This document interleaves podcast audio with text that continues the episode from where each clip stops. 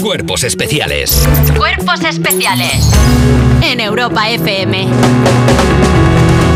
Si es que no se puede salir a la calle. Pues no va un tipejo, navaja en mano y me pide la cartera, el peluco.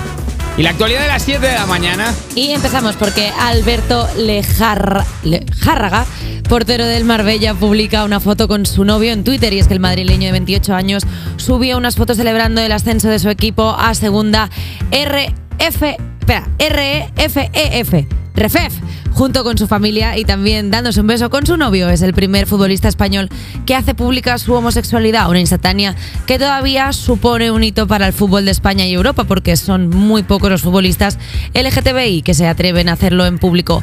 Pronto, con suerte, esos actos pues dejarán de ser noticia, la verdad.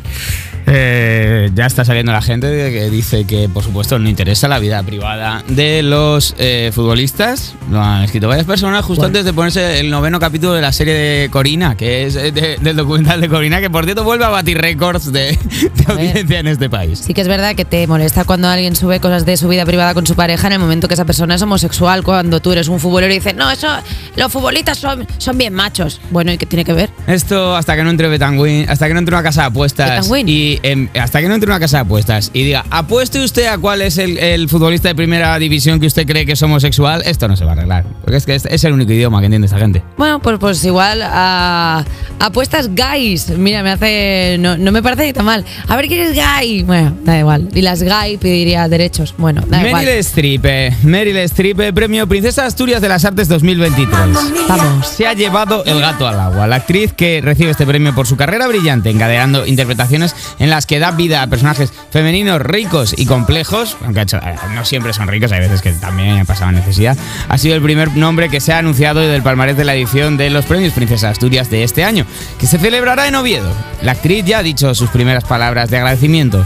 Me siento muy honrada de recibir este prestigioso premio de uno de los países y culturas con más talento del mundo mientras buscaba en el móvil cuál era el país, que dónde estaba Oviedo.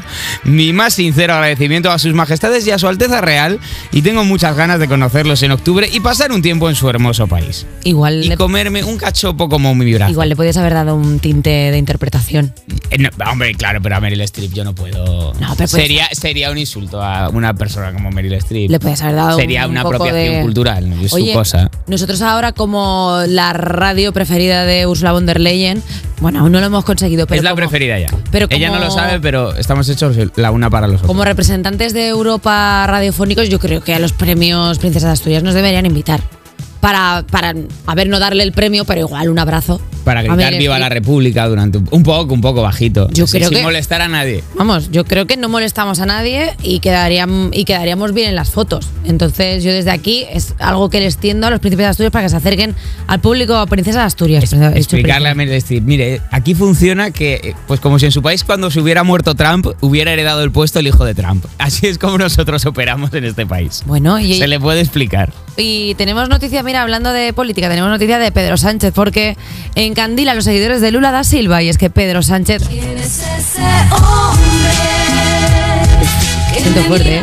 Eh, sigue de encuentros con los presidentes internacionales y ayer por la mañana se reunió con Lula da Silva, el presidente brasileño, publicó algunas fotos del encuentro y se armó revuelo porque sus seguidores le preguntaron por él, como una que dijo, no sé qué es bonito, creo. Eh, bueno, pues coloca o arroba dele ahí Lula, dijo. Eh, ¿quieres- Traduce, traduce para la gente. ¿Quién es ese chico guapo? Coloca ahí su arroba Lula como si fuera su colega que ha ¿Habéis- salido al panda con él. ¿Habéis visto el perfil de la chica que le escribe? De Cleopatra.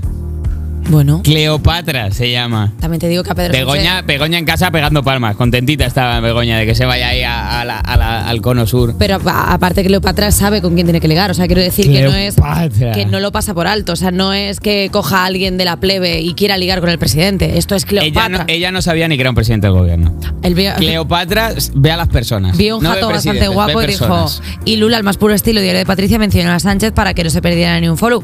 ¡Anda! Pero mírale qué golfito.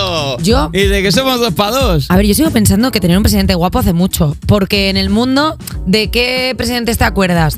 ¿De los que tienen buenas políticas? De los- No, te acuerdas de los guapos. Yo me acuerdo del de Canadá, que es Trudeau. ¿Por qué? Porque es guapo, de Macron, pichipichón y... Según el día, ¿no? Según la foto. Según Macron, tire para un lado para otro porque tiene pelo en pecho y es como muy mm, exótico. Exótico, pelo en pecho. Exotiquísimo. Exotiquísimo. La verdad Aquí es que exotiquísimo. más hombres con pelo en Eh, pecho. pues hasta aquí la actualidad, creo, sí.